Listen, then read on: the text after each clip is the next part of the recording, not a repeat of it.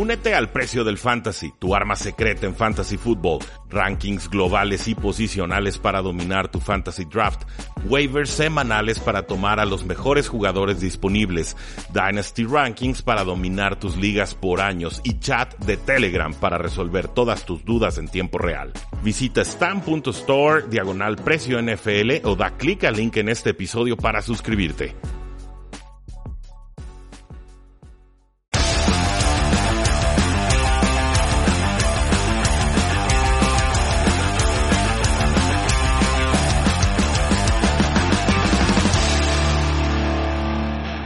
Saludos a todos y bienvenidos a un programa más de Tres y Fuera, donde la NFL no termina y nosotros tampoco. Mi nombre es Rudy Jacinto, me encuentran en Twitter como arroba NFL y por fin, por fin, por fin contamos con nuestro compañero y queridísimo amigo Oscar Huerta Peralta, y no es reclamo, ¿eh? es gusto porque se te extrañaba mucho en este espacio, Oscar. Gracias, gracias. No, un gusto estar de regreso y este, sí, tuvimos ahí este, con la familia un poquito de encuentro con el COVID más reciente, así que no entrar en mucho detalle, pero sí aprovecharé para decirles, es en serio. Y, y sí les recomiendo mucho que tengan cuidado, quédense en casa ahora más que nunca porque pues parece que pasamos lo primero y todo el mundo se confió y, y, creo que viene más fuerte ahora, entonces, este, sí, es en serio, si es algo de verdad, no es una gripe sencilla. Y, y sí tengan mucho cuidado, sí, sí hay que acabar con esto porque sí es algo que puede afectar la, la comunidad en general, todo, nacional, internacional, todo lo que quieras, eh, entonces sí es algo que hay que tomarse en serio.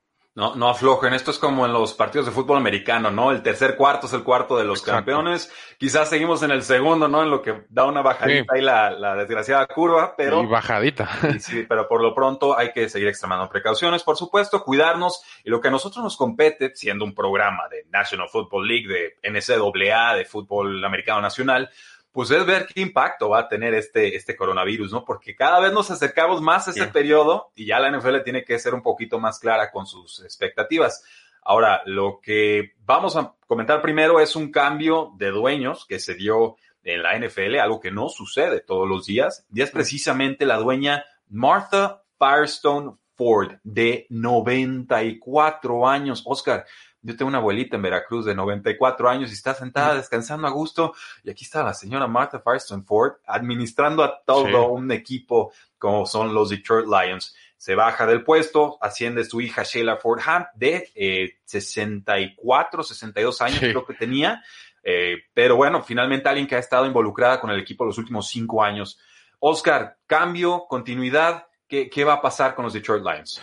Eh, bueno, yo creo que va a haber un poco de continuidad, como dices, de su hija y de cierta manera la escuela viene, viene, viene detrás un poco y, digo, primero hablando de Martha Firestone, 94 años, que, que eh, recordemos que en la NFL solo hay 32 chambas de dueño. Eh, son chambas muy, muy queridas, obviamente, y, y, muchas veces, aunque tengas el dinero, no, no tienes la oportunidad de comprar un equipo. Entonces, eh, no es algo que te arregle el dinero tanto así. Entonces, el hecho de, de, de decir, ¿sabes qué? Ya no puedo, eh, es admirable de cierta manera porque entender que el, el, camino para el equipo a lo mejor necesita alguien más capaz, a lo mejor ya está llegando a una edad donde no puede estar al pendiente como en otros años. Uh -huh. Y, y pues digo, deja a su hija que, que, como te digo, es la misma escuela de cierta manera. No creo que haya muchos, muchos cambios, pero sí esperaría a lo mejor eh, ciertas cositas que empezaran a cambiar, detallitos que a lo mejor que, que a lo mejor gente, gente pensaba que estaba a lo mejor muy anticuado. Uh -huh. o, o, o, que ya, pues, digo, tenía 94 años la señora. Eh, las ideologías de cierta manera tienen que ser un poco diferentes. A, a pesar de que tengas 62, 63 años. Eh, eh, la es otra generación. Que, ajá, es otra generación completamente. La verdad. Entonces, me, me Digo, llama la a, atención. A, a, mí, a mí lo que me preocuparía es, bueno, nueva cara, mismos resultados. Y creo uh -huh. que llega con las cosas muy claras la, la, la señora Sheila Fordham, porque dice, yo jugaba tenis profesional y odio perder, odiaba entonces, lo odio ahora. Si ustedes sufren una derrota, yo la voy a sufrir igual. Está bien, o sea, ese es el mensaje que tiene que dar. Conozco la historia de los Detroit Lions, no es una historia ganadora, llevamos con el equipo mm. más de seis décadas, hemos llegado a postemporada con una victoria una no, sola vez, no hemos ganado la división desde 1993, y ahí están los Packers, y ahí están los Vikings, y ahí están los Bears, que son rivales muy incómodos, en lo que históricamente ha sido una división sumamente complicada, porque trascienden varios quarterbacks y luego llegan otros que lo reemplazan al mismo nivel, o son súper defensivas de los Osos de Chicago, o son los monstruos púrpuras. ¿Y, dónde figuran los Detroit Lions en toda esa mitología de, la NFL, no? No figura, y esa es, esa es la realidad. Entonces, eh, espero que haya tomado muy buenas notas. Me gustó escuchar de su parte que se va a acercar más al departamento analítico, a ver qué clase de métricas o información avanzada podemos implementar que bueno, hace bastante falta. Es la moda. Es la moda, todos lo están haciendo, se supone. Pero aquí la pregunta es, ella fue la que, la que determinó, la que dio el banderazo y dijo, se queda Matt Patricia, el head coach de los Detroit Lions, después de una segunda temporada muy complicada.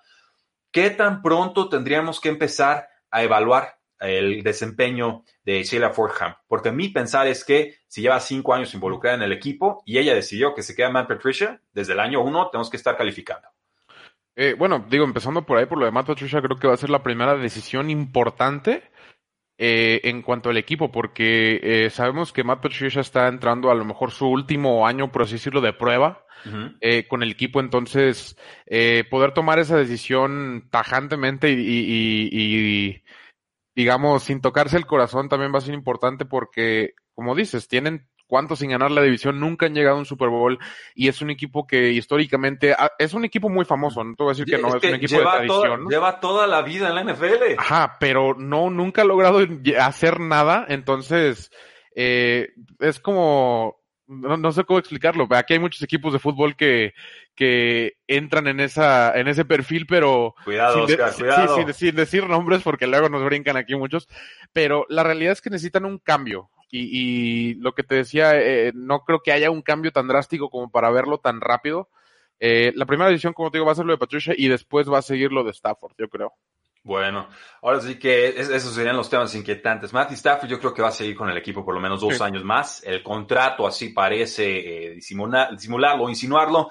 Ahí vendría la renovación estrella de Kevin Johnson, este receptor que no está en la élite máxima de receptores abiertos, pero para mí va ascendiendo y va quedándose un, paso por detrás por la forma tan poderosa eh, en la que domina.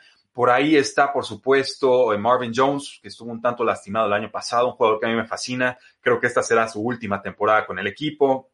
Goladay, creo que te referías. Eh, perdón, sí. Sí, eh, pero que también Johnson, ¿eh? Bueno, agarraron un corredor, pero... Que, Johnson es el corredor, correcto. Siempre los confundo, de una disculpa. Que este, y también tienen este, esta dualidad de corredores, ¿no? Kevin Johnson, que me parece buenísimo, norte a sur, no, no, no titubea, no duda, se lastima demasiado.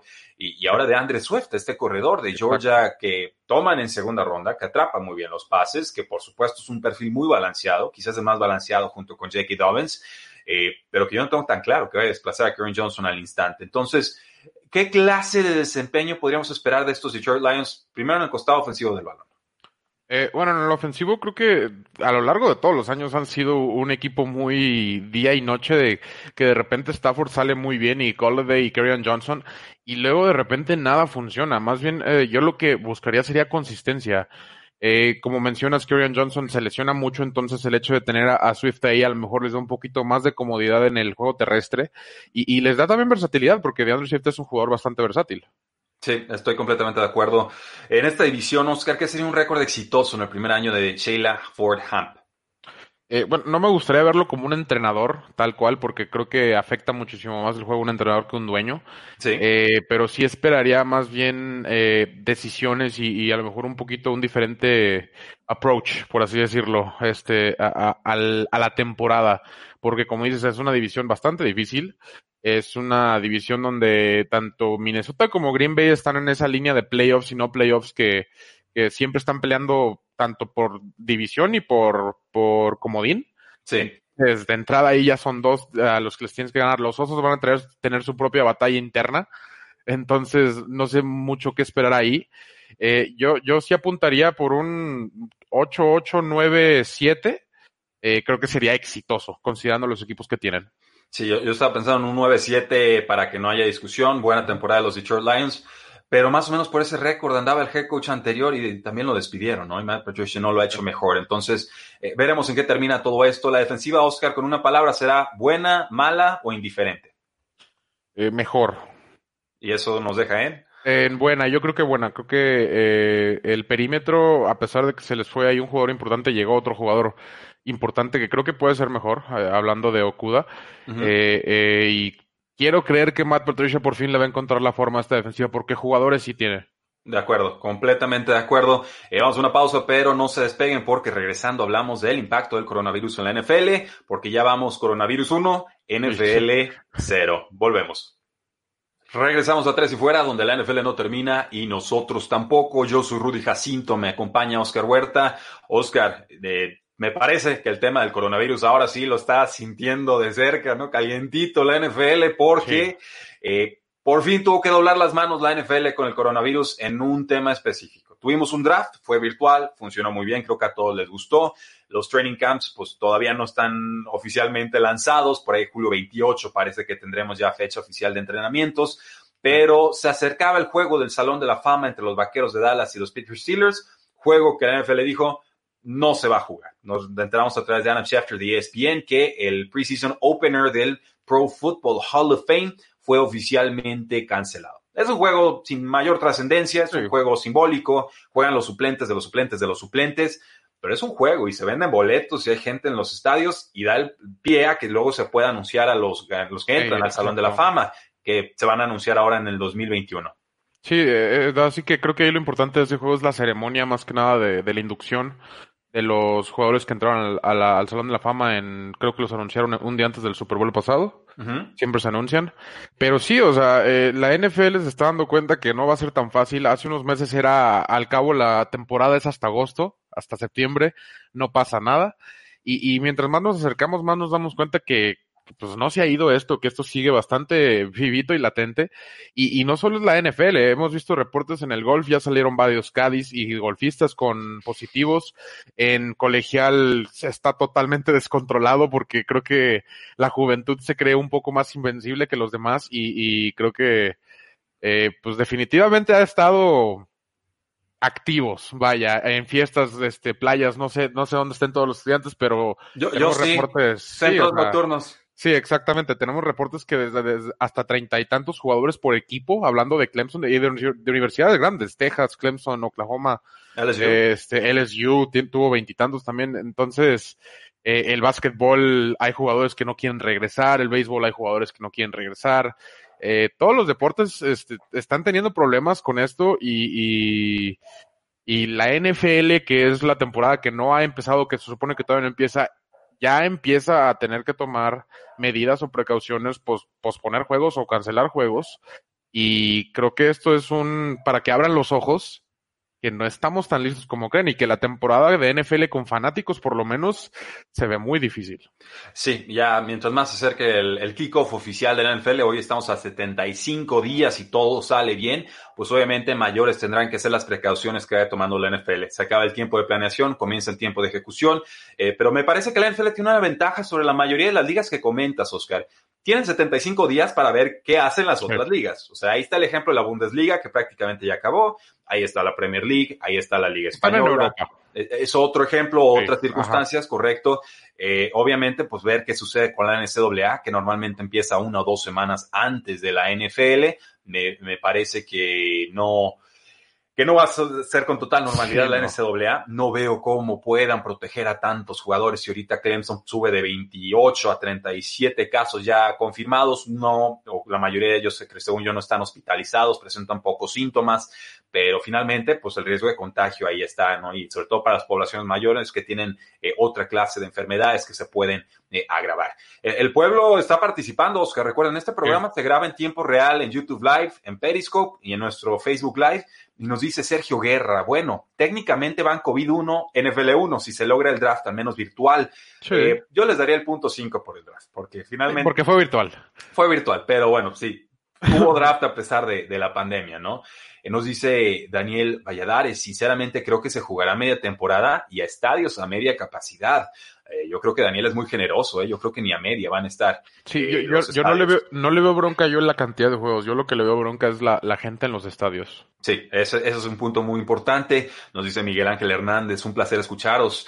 fase 3 aquí en Pineda de Mar, España. Qué ganas de que empiece el espectáculo. Go Broncos. Qué bueno que España esté saliendo adelante. Y nos pide Daniel, ¿podría hacerse una cápsula por división y tras un round robin jugar postemporada? Yo había pensado en eso. Algo, similar a, Al básquet. béisbol. Bueno, béisbol también, ¿no? A lo de básquet también, en la NBA propusieron ocho partidos, un poco divisionales, por así decirlo, son, son relativamente cercanos a tu, a tu división.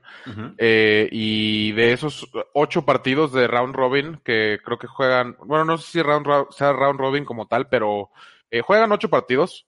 Eh, y los mejores récords creo que pasan 12, si, si, mal no recuerdo, de básquetbol, no estoy muy seguro. Eh, se me hizo interesante. Creo que la NFL es un poco más difícil considerando que no puedes jugar un partido tras otro y que de todo modo sería pues, semanal, entonces pues de, una vez aviéntate toda la temporada. Sí, es, es, la, es la realidad. Finalmente yo creo, o mi teoría es que la NFL va a iniciar en tiempo y en forma, pero que no se van a jugar los 16 partidos de por equipo. serían las 17 semanas. Creo que sí va, tarde o temprano se va a tener que acortar algo porque, eh, desgraciadamente, en los Estados Unidos no se acataron las medidas de seguridad.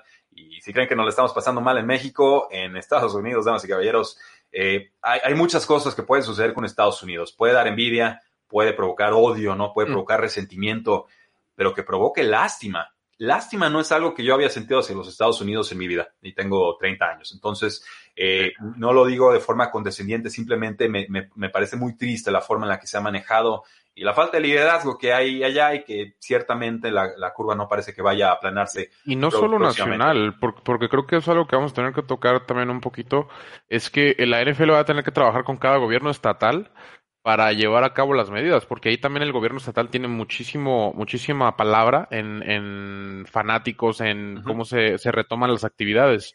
Entonces, no, ni siquiera, o sea, aparte del liderazgo nacional al cual te estás refiriendo, hay ciertos estados que también parece que se rehusan a creer. Eh, saludos a Texas, ¿eh? Acaba de decir, me arrepiento Florida, de haber abierto. Sí. No, no, pero el de Texas dijo, no debía haber abierto los bares y todos diciendo, no sí. me digas. O sea, por favor, ¿no? Por favor.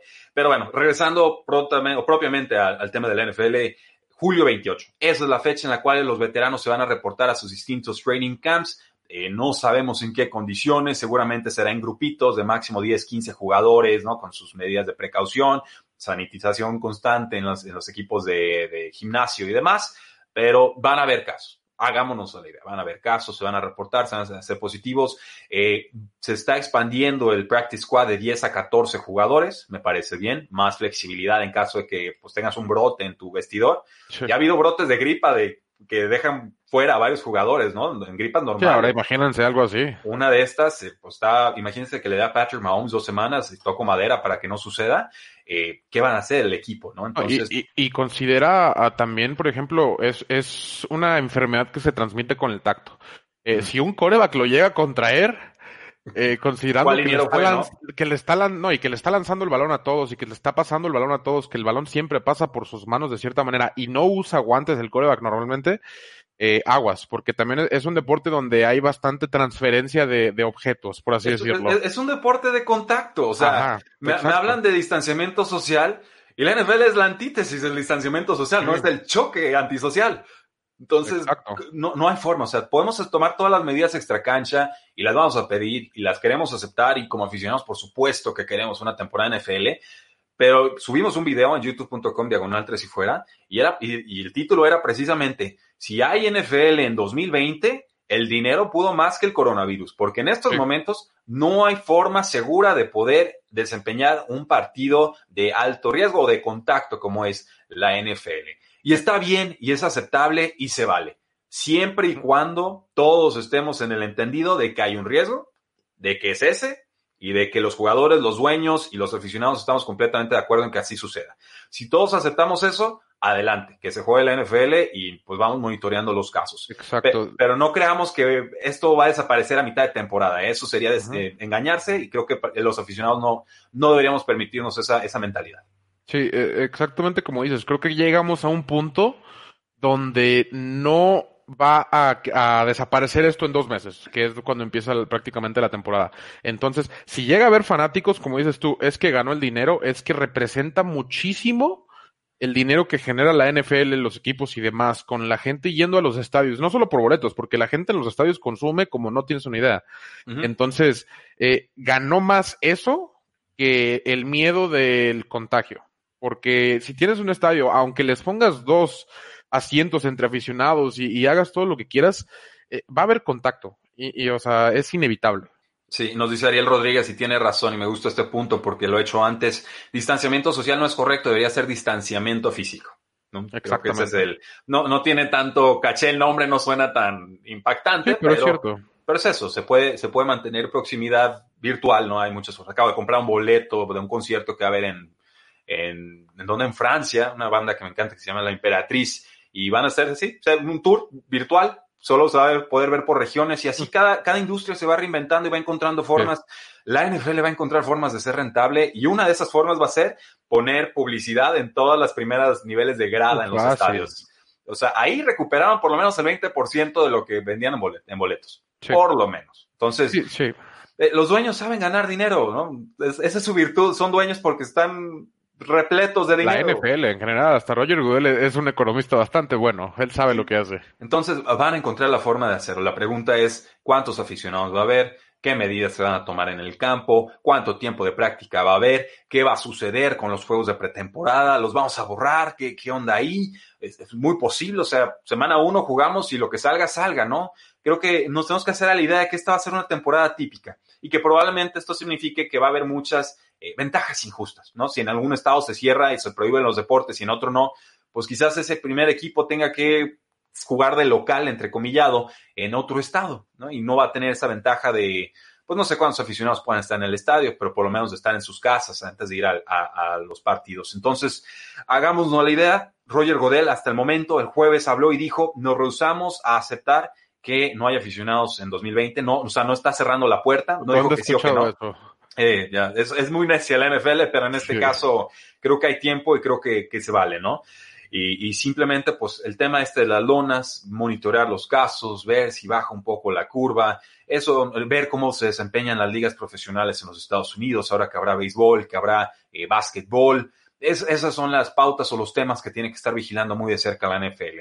Y lo que salga, salió. O sea, en realidad, eh, para, creo que ya para muchos 2020 es año perdido, pero la NFL quiere, quiere intentarlo y, respeto el esfuerzo. Simplemente estemos todos de acuerdo en que va a ser un año atípico, en que va a haber casos positivos, en que no hay forma de evitar contagios en, si, están chocando a cada rato y que tendremos que aceptarlo. Y si no podemos aceptarlo, entonces que no, no haya temporada NFL. Así de sencillo, Oscar. Sí, sí, sí, y, que no se les olvide si por ahí algún campeón de Super Bowl un poco extraño, el que más rápido se pudo adaptar a la situación o, que no sea, va, a ser algo un poco histórico, porque sí, sí puede cambiar eso. Así es. Pues bueno, nos dice Bob Sanz, en vez de tambos de Gatorade, que se llenen de hidroxicloroquina. que, no sirve, ¿eh? Ya está demostrado que la hidroxicloroquina no... no, no, gel antibacterial. Sí, no, ese medicamento antimalaria no, no funciona, es un estudio fallido. Pero bueno, Vamos a una pausa comercial y regresamos a Tres y Fuera.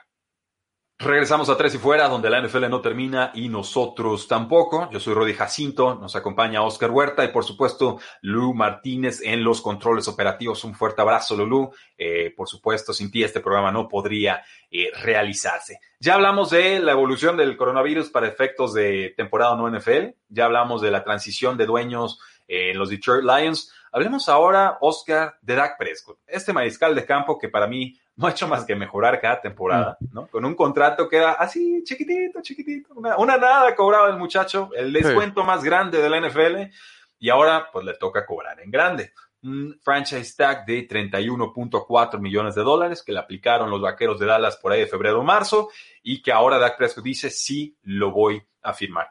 Instant reaction. Eh, qué bueno, eh, qué bueno porque, digo, iba a pasar eventualmente. Eh, más bien lo que yo creo que Dak Prescott pasaba por su cabeza es que, ¿sabes qué? No tengo prisa. Cobro 31 garantizados. Eh, gasto lo que quería gastarme porque obviamente tiene planes con, con dinero que todavía no tenía. Eh, se compra su casita, su carro y todo lo que quieras y dice, ¿sabes qué? Voy a jugar bien otra vez y me van a tener que dar mis 40. Sí, básicamente, o sea, eh, meto este tema a, guion porque el hecho de que firme el franchise tag no significa que está no acerca en la renovación de contrato. ¿eh? para los que no saben, la etiqueta de jugador franquicia o franchise tag es un contratazo que promedia, e, e, este tipo de etiqueta es el promedio de los mejores cinco sueldos de mariscales de campo.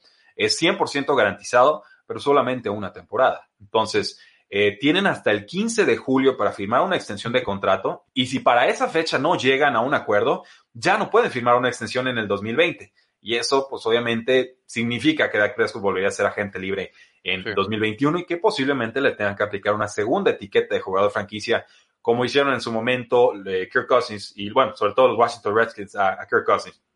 ¿Se merece este dinero, Oscar? ¿Se merece un contrato a largo plazo que le esté pagando 34, 35, 36 millones de dólares, que es lo que está cobrando eh, Russell Wilson en estos momentos? Y la pregunta más importante, importa si se lo merece o no, porque el que llega al final es el que cobra más. Siempre ha sido así. Sí, siempre ha sido así. Obviamente, eh, Dak Prescott le conviene más el esperar. Esta batalla está siendo ganada por Dak Prescott, no Jerry Jones, que quede claro. Y, también lo que veo es que, en base a lo que agregó Dallas este año, tanto draft como en agencia libre y todo lo que quieras, creo que el equipo es mejor ahora que el año pasado. Entonces, no le veo razón alguna por la cual Dak Prescott debería de jugar peor.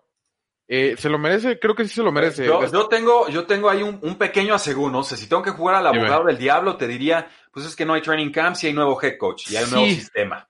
Ajá. Podría ser eso. Podría ser, a lo mejor se pueden agarrar de ahí, pero creo yo. Y, que se le retiró el centro. Ajá. Bueno, no, no, no me preocupa tanto. Creo que, creo que me hubiera preocupado más si le hubieran quitado a su tackle izquierdo o algo así. Pero eh, eh, creo que no va a ser un, un, peor año de Dak Prescott este que viene. Digo, no, no, no tuvo un gran año el, pasado que digamos. Él sí, el equipo no. Entonces, creo que el equipo ahora está un poquito más armado para, para beneficiarlo a él. Em, se lo merece, te decía, creo que sí se lo merece. Ha, ha jugado bajo un contrato, como dices tú, bastante barato, considerando que los llevó 13-3 en su primera temporada, los llevó a playoffs, ya llegó a un campeonato de conferencia. Eh, y cosas que no hemos visto en Dallas en los años recientes. Entonces, eh, digo, comparando dentro de su propio equipo, definitivamente lo merece. Sí, yo vi, bueno, me mandaron un meme en WhatsApp esta semana y era la última vez que los vaqueros de Dallas quedaron campeones y el telefonote cuadrado gigante, ¿no? Y dices, sí, o sea, ciertamente lo ves de esa manera y, te pone en relieve que los vaqueros de Dallas no han tenido éxito en postemporada en, los, en las últimas décadas. Eh, yo pensaría que con Dak Prescott pueden tenerlo, yo estoy convencido que pueden tenerlo la, la, trampa con este primer contrato, que es la renovación de, de Dak Prescott, es que te quita mucho dinero para invertir en otras posiciones. Y ahí es donde muchos equipos han fracasado recientemente. El caso más importante y claro ha sido Los Ángeles Rams con Jared Goff. Le dan ese contratazo, gastan mucho en un corredor que ya no tienen, siguen pagándole, gastan mucho en un receptor Brandon Cooks que ya no tienen, siguen pagándole. Y, entonces al año siguiente te vas en, en picada, ¿no? Esa es la trampa que puedo ver, pero me parece que Dallas ha desarrollado muy bien su talento en los drafts. me parece que han acertado muy bien en años recientes. Me parece que la división está perfectamente a la mano, eh, que la estarán peleando con, con Filadelfia, pero que Dallas parte como favorito. Sí, eh, exactamente eso que dices. Si tú le estás pagando 35 millones a un Korak, pero has hecho buen trabajo en tu draft. Tienes jugadores que no le estás pagando tanto, pero son muy eficientes. Por ejemplo, Julian Edelman, que no le pagas un dineral, pero son muy, muy eficientes. Eh, no, no tienes tanto el problema de, de no tener dinero. Por ejemplo, con Rams el problema es que le pagaste a Gurley, le pagaste a Goff, le pagaste a Cooks, le pagaste a, como siete personas diferentes. Y, gastaste todos tus picks en primera, segunda, tercera y todas rondas. Exactamente. Entonces, eh, no, no me asusta tanto si solo le pagas al coreback eso. Si le estás pagando a lo mejor, o sea, al coreback y a lo mejor uno que otro defensivo. Pero si le estás pagando 20 al receptor, si le estás pagando 20 al corredor, si le estás pagando 15. a tres linieros diferentes.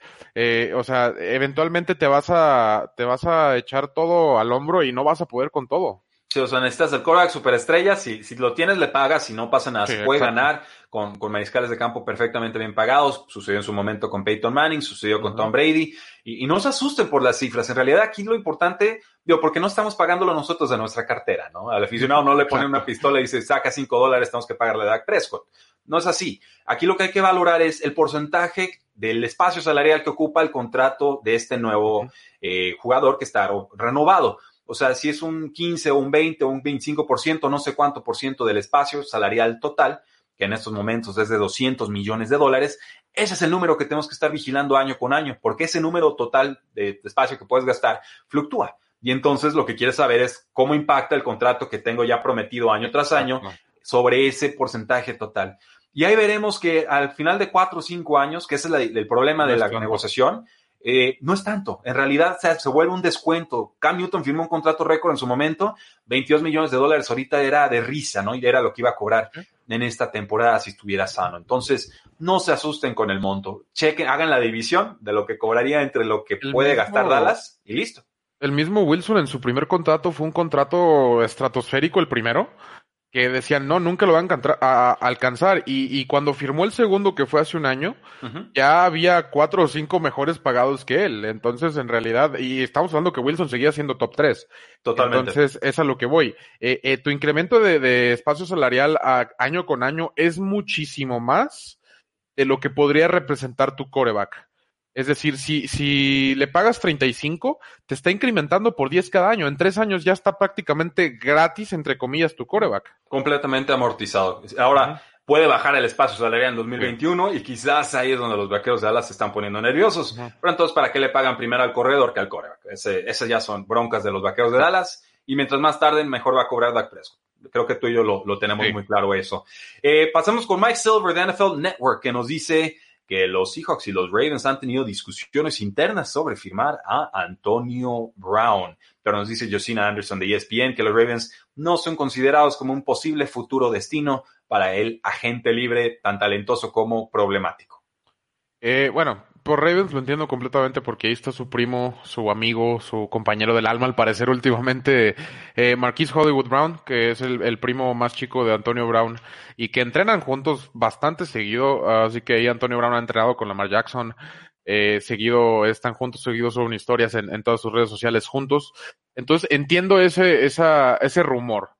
Eh, Seahawks parece que está en todos los rumores de todo mundo siempre. Entonces tampoco me sorprende, pero también me da bastante miedo, porque si vieron el video recientemente de Russell Wilson con DK Metcalf, eh, y le agregas a Antonio Brown a eso, y le agregas a, que ya le están armando un poco más el equipo a Russell Wilson, ya, ya libraron ese, eh, regresando al dinero, ese, ese golpe de, de cap que fue el primer año, por, obviamente por signing bonuses y lo garantizado y demás eh, ya tiene un poquito más de espacio para armarle a Russell Wilson. Entonces, eh, me encantaría verlo en Seattle por el lado del me gusta el fútbol americano, pero no me gustaría porque le voy a Arizona. Sí, por supuesto, digo, es, el, tema normal. Eh, yo sí creo que Antonio Brown va a firmar en 2020. Yo se los adelanto, se los garantizo.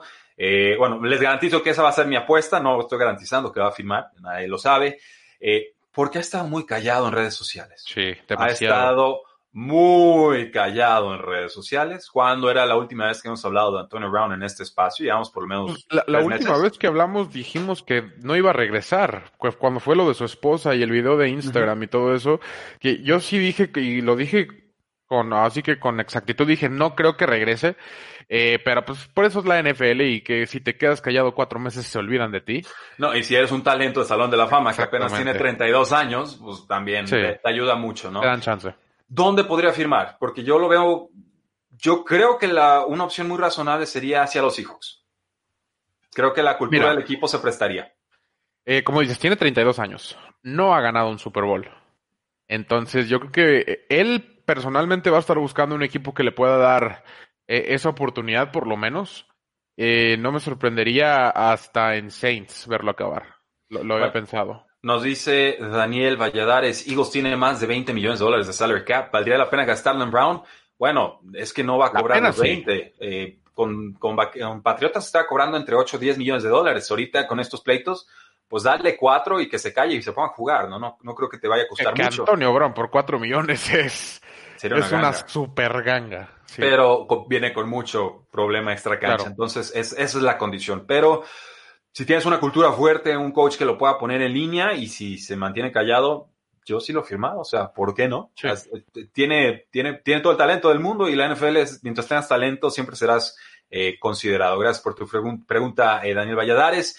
Antes de la pausa, Oscar, tenemos a Jamal Adams, pidió trade a los Jets de Nueva York, este safety que me recuerda mucho a Cam Chancellor y a Ronnie Lott por cómo choca. No es tan fantástico en cobertura, es, es, adecuado y ya, pero él es un blitzer, él es muy bueno deteniendo el juego terrestre, todo lo que sea correr hacia adelante te lo va a hacer de forma perfecta, rara vez lo vas a ver mal acomodado en el campo y parece que se iría a otro equipo que no les pide la renovación de contrato inmediata y que parte importante del problema es el head coach Adam Gase, que nadie quiere jugar para él. Sí, bueno, salvo eh, algunos jugadores que salieron en redes sociales a defenderlo. Sí, bueno, eh, lo venimos diciendo ya de, desde hace mucho tiempo, por lo menos yo, que, que Adam Gates la verdad no es o sea, dejando punto y aparte lo, el entrenamiento, el, las cualidades como entrenador, porque sí tiene el currículum en Bahía, Peyton Manning y todo lo que quieras, pero punto y aparte de eso, las relaciones con sus equipos no han sido buenas. O sea, personalmente con sus jugadores nunca ha tenido una buena relación. Yo nunca he leído que no, pues gracias a Adam Gates llegué, soy el hombre que soy hoy, como escuchas muchas veces de, de por, por, ejemplo, de jugadores colegiales que gracias a mi coach que por el, o sea, que me enseñó mucho de la vida, no necesariamente del juego. Y, y Adam Gaze es ya notorio que sus jugadores no lo quieren, por lo, no, no digo que todos, este, pero muchos, y por lo menos las estrellas, eh, parece que no, no lo tragan y, y, y, definitivamente no, no quieren jugar para él. Entonces, digo, Jamal Adams de por sí ya traía broncas, ya quería cambiarse de equipo. Es, es un Ferrari eh, mal utilizado ahí en Jets y quiere estar en otro equipo, quiere ganar y, él cree que con Adam Gates no va a pasar y yo estoy de acuerdo con él. Sí, yo, yo, yo, coincidiré en ese punto. Yo creo que estaría dispuesto a quedarse con los Jets, simplemente que le paguen la renovación que llevan un año y medio pidiendo, eh, prometiéndole. Creo que eso es lo que lo tiene frustrado. Sí que no es una cultura ganadora, sí que no parece ver para cuándo, sí que viene un programa sí, colegial no. importante y es un ganador consumado, pero eh, dale la renovación y te la firma. Le está pidiendo 20 millones a los Jets. Si cobra 15 ya sería el safety mejor pagado y creo que ahí es donde sí. le, está, le está metiendo así como la puñalada al equipo de, pues ya cámbiame, ¿no? Te voy a pedir una, una locura.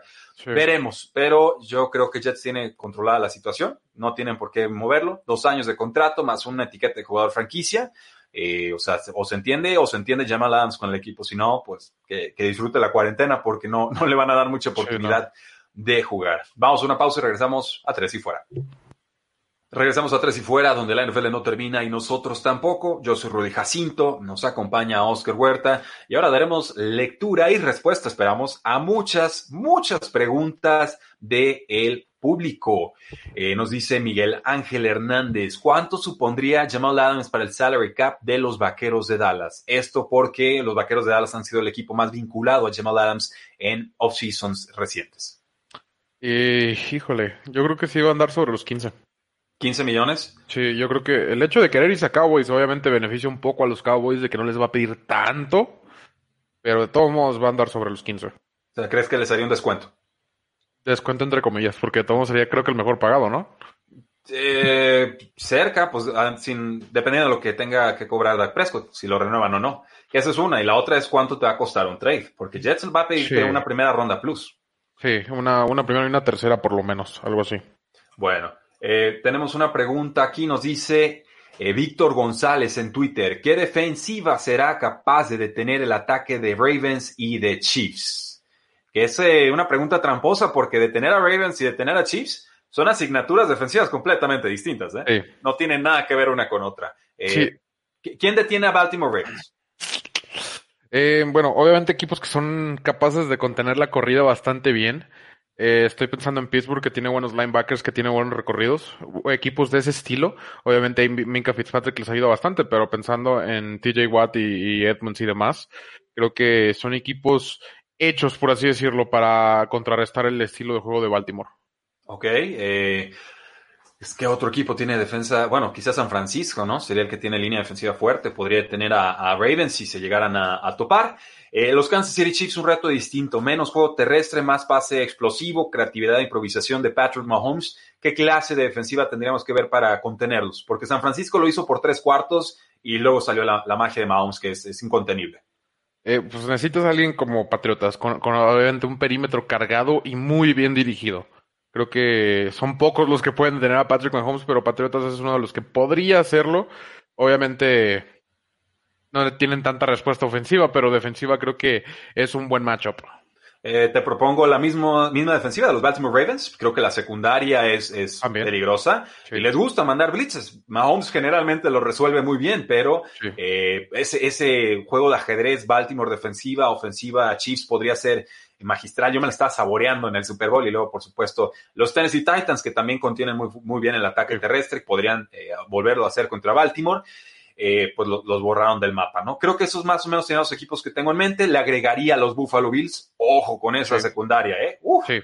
Buffalo Bills, en estos momentos, su roster es top 5 de la NFL. Solamente quiten al coreback. Esto. es justo lo que iba a decir. Solo, solo eso, pero muchas gracias por tu pregunta, Víctor González. Cuando la mandaste me quedé pensando y, creo que por ahí van mis eh, respuestas. Eh, nos dice nuevamente, fuera de los favoritos de la NFC, que es San Francisco, Seattle, Green Bay, Minnesota y Dallas, ¿cuál podría ser el caballo negro? ¿Tampa Bay? Pues Tampa es un caballo negro, digo, no, no creo que, creo que es hasta poquito más que caballo negro, entonces no sé si lo consideraría ahí. Este, tengo que mencionar a, a, mis pájaros, obviamente. Sí, sí. Cardinals, ¿te sorprendería si, si está de MVP o candidateado a MVP Kyler Murray? seguiría el, ritmo que traemos últimamente de Mahomes, Lamar Jackson y, seguiría Kyler Murray, por así decirlo. No, no me encanta poner la expectativa tan alta. Obviamente, una progresión suficiente buena para mí sería satisfactorio, pero digo, tienes que pensar en que Kenny Drake regresa para su segundo año, que llega DeAndre Hopkins, que llega Isaiah Simmons para la defensiva, que contrataron otros dos jugadores en la defensiva que van a ser titulares. Entonces, digo, los Rams van para abajo. Podría sorprender ahí a lo mejor ese séptimo equipo de playoffs. Ok. Pregunta Daniel Valladares. De acuerdo al contrato laboral, ¿los jugadores cobrarían salarios si se juega la si no se juega la temporada? Nadie lo sabe. Esa es la gran cláusula peligrosa porque Vamos con, la NBA, tener, con la NBA se estaban peleando con eso y les pagaron un rato y le dijeron, ¿saben qué? Como que ya no les quiero pagar porque causa de fuerza mayor y viene en su contrato. La MLB será la bronca, que cuántos juegos, que sí, que no, que lo que sea. No, no sabemos qué pasaría. ¿Y qué sucedería, por ejemplo, si un jugador NFL dice, yo no quiero jugar? Sí, bueno, los, muy los se pusieron un poco más rudos que los de NBA. Sí, sí. Ghost Bradley ahorita, que fue con, bueno, Avery Bradley creo que se llama, el de los Lakers, dijo, tengo un hijo de 6, 7 años o 5, 6 años, problemas pulmonares, no me la voy a jugar, no me importa si Lakers va al campeonato, no puedo contraer este virus. Entonces, eh, él se desmarca. ¿Qué va a pasar con su salario? Porque pues no es por culpa suya, sí es una cuestión médica y las cuestiones médicas están contempladas eh, en los contratos, pero también hay una cláusula de causa de fuerza mayor con la cual se podrían deslindar los dueños. Entonces, nadie lo sabe. Ese creo que eh, nadie lo sabe y como diría Andrew Brandt, habrán abogados. Entonces, esa es la, respuesta que podría dar. Pero también nos pregunta Daniel Valladares, ¿qué le saldría más caro a la NFL? ¿No jugar o jugar a puerta cerrada? No, tiene que jugar. Si no juegan, no cobran. Sí, exactamente. Sí, ya sea por fanáticos o por publicidad, de alguna manera tienen que cobrar algo. Ok. La NFLPA me emitió recomendación de que los jugadores no tengan prácticas privadas y en ese sentido nos pregunta Oscar Esteves García. Brady, con esos workouts, ¿cree que está por encima de la ley? Sí. ¿Sí? Sí. ¿Ya? ¿Sí nomás? Sí, porque también el, lo, que puso, el caption que puso, la frase que puso ahí, no recuerdo exactamente cuál fue. No la sí, Es, sí está un poco desafiante, así como que no excuses, este, o, no confundas eh, grandeza con práctica. Algo, algo así puso que yo sí dije así como que está medio dudoso ahí Brady. Eh, y... ¿Cree que comiendo nieve de abocado no se va a enfermar o cómo? No, no, no sé, pero por ejemplo también criticaron un poco a Wilson, pero Wilson nomás eran él y Metcalf y estaban como a 30 yardas de separación. Entonces ahí no le vi tanta bronca. Brady sí subió unas fotos hablando con Gronk de cerca, abrazando otros corebacks. Mm. Eh, sí, sí estaba un poco raro, sí, sí me llamó la atención eso. Ok, yo creo que es criticable el tipo de entrenamiento que están teniendo, pero no es ley, ese es el tema. o sea, la, la recomendó porque su obligación es cuidar la integridad física de los jugadores. Ya si el jugador se quiere tirar del acantilado y le dice no brinques, te va a doler, pues se tiró él, le, dimos la, protección o la garantía. Sí, otra, por ejemplo, eh, Kyler Murray iba a entrenar con 40 de sus compañeros eh, en Texas y no sé si se canceló o no. Yo pero, sí se tuvo que cancelar. Pero, otra cosa, por ejemplo, es que Eno Benjamin subió una historia en el estadio de, la preparatoria de Kyler Murray, lo cual me hace pensar que no lo cancelaron. Lo que me hace pensar ahora, Tom Brady, no lo publiques. O sea, si lo que quieres es entrenar, no lo publiques. Bueno, pero es que se fue a Florida para hacer marketing. Claro, también, eh, eh, la, versión Florida de Tom Brady rebelde ahí está peleando en contra, pero sí. Hay que, Yo creo que Kyler Murray y todos sus compañeros sí entrenaron, simplemente no lo publicaron. Claro, pero bueno, Tom Brady también se fue a crecer la marca como no la podía crecer con Boston bajo la sombra de, Bill Belichick, que bastante hizo para el sistema tan estricto militar que tienen en, por supuesto, con los Patriotas de Inglaterra. Así es. Eh, Diego ATR en Facebook, ¿creen que Adams se pueda ir a los 49ers? Sí. Sí, sí lo creo. Me gusta, sí, sí lo creo. Lo necesitaría en la secundaria y dije Ronnie Lott. Jamal Adams para mí es, es la calca moderna de un Ronnie Lott. Qué miedo. Este, y, la cosa es la lana, por supuesto. Sí, exactamente. La lana, obviamente, ahí porque, digo, se deshicieron de, de Forrest Buckner por no pagarle. Entonces. Pero tenían cinco linieros de primera ronda, entonces podías desistirte de uno. Tenías ese lujo, entonces digo, pensando ya en ese perímetro, que tienes varios jóvenes ahí, sumándole a Richard Sherman, que está haciendo muy buen trabajo, eh, le agregas a Jamal Adams y a lo mejor eso es lo que te faltaba para ganar el Super Bowl. Ok, bueno, ahí, ahí tienen, nos encantaría eh, verlo. Nos dice Patriots Fans Costa Rica. Hola, buen día. Hicimos una encuesta en nuestra página con la pregunta, ¿merece Julian Edelman ser considerado como un jugador Pro Football Hall of Fame? ¿Cuáles son sus impresiones? Eh, yo estoy sesgado, Oscar, tú primero. Ah, no, yo quería que tú fueras primero. Pero bueno, este, sí. Porque la pregunta es, eh, considerado. Considerado, sí, totalmente. Sí, considerado, sí, yo digo, obviamente los logros no son pocos. Eh, la posición obviamente no te da campo para mucho estrellato o, como quieras, obviamente, sobre todo por con quien tenías en el equipo eh, y quién te estaba dando ahí todo, pero sí, yo creo que sí. Ok, yo, yo creo que también. Mi pregunta corolaria sería, ¿quién debería entrar primero, Wes Welker o Julian Edelman? Edelman. Wes Welker tuvo dos drops en Super Bowls que nunca olvidaré. Pero Welker, pero Welker redefinió la posición. Sin, sin Welker no habría Edelman. Sí, estoy de acuerdo, pero Edelman lo hizo mejor.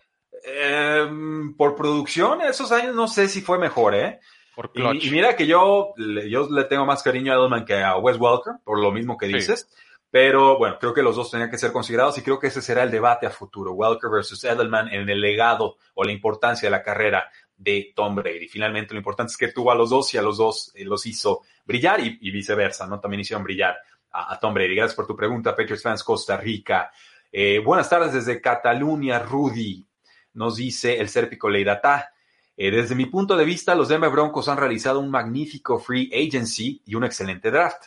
¿Crees que pueda ser uno de los mayores caballos negros o equipo revelación de la próxima temporada? ¿Yo primero o tú? Sí. Yo primero, ok. Eh, si quieres que explique por qué, te digo sí, te explico por qué. Pero... Eh, eh, yo, voy a decir que no, porque la posición más importante de, un equipo de fútbol americano es la que menos hemos visto. Yo creo que ya el, todo el equipo que tiene alrededor Drew Locke es magnífico y, no se me hace ni siquiera de caballo negro, ya se me hace de contendiente el equipo que tiene. Y, y sí estamos este, ya catalogando a Drew como un coreback top 10, que creo que no, es justo. ¿Quién está haciendo eso para dejar mucha, Mucha gente, ¿no? mucha mucha gente ya, ya cree que Drew es la solución. Y, y sí, se fue 4-1, pero fueron cinco juegos nada más. O sea, yo, yo le tengo más confianza a un Haskins que lo vi más juegos que a un Drew a este punto. Y mucha gente no. Ah, los tengo más o menos en mi, esquema mental. Dynasty los tengo y, y, jugó mejor Locke. Entonces, el hecho de que los tengas igual pero y Locke jugó mejor, ajá, exactamente, a eso voy. Entonces, solo por eso no me atrevería. Bueno, yo estaba revisando métricas de Pro Football Focus, no les voy a decir por qué, lo sabrán a futuro, pero eh, salía mejor calificado Joe Flaco que Drew Locke. Gracias. Y eso me preocupa porque vimos a Drew Locke y ganó cuatro de cinco juegos. Sí pero pues, no fueron solo por el mariscal de campo. Exacto. En fin, eh, novato, margen de desarrollo, Broncos cree que tiene la respuesta. La pregunta es, ¿creen que puede ser uno de los caballos negros? Y mi respuesta es sí, sí lo creo. ¿Qué probabilidad de que lo sean? Yo diría que un 35%. Más lo demás ya está. Ah, la, la, ventaja y desventaja ahí es que la división no es tan buena salvo un equipo. O sea, si te olvidas de ese equipo. Bueno, si, hablamos te enfocas en el comodín. Si hablamos de rosters, y me estás presumiendo a Broncos, me tienes que presumir a Los Ángeles Chargers. Sí, pero ahí también tenemos. Ahí está, ahí está ¿Por qué peor, dudaste? Porque ahí está peor la situación de coreback que en Broncos. Pero ¿cómo sabes si no hemos visto al de Broncos? Porque si, si, si tengo incertidumbre sobre uno que ya vi, imagínate sobre uno que no he visto. Bueno, estoy, yo estoy asumiendo que Tyrod Taylor va a ser titular y, y sí está muy bien. Es, bueno, Tyrod Taylor va a ser titular seis semanas. Va a pasar exactamente lo mismo que con Browns y van a terminar metiendo ahí a Herbert o, o a Kaepernick o no sé quién van a meter, pero no creo que Tyrod Taylor dure más de ocho semanas.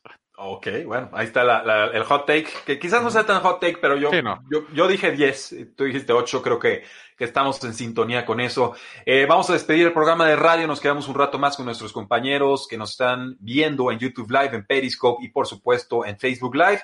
Eh, muchas gracias, Oscar, un placer tenerte aquí. Lulú Martínez, gracias. por estar con el control operativo. Un fuerte abrazo, por supuesto, a Marius Kanga, que no nos pudo acompañar el día de hoy. La NFL no termina y nosotros tampoco. Tres y fuera.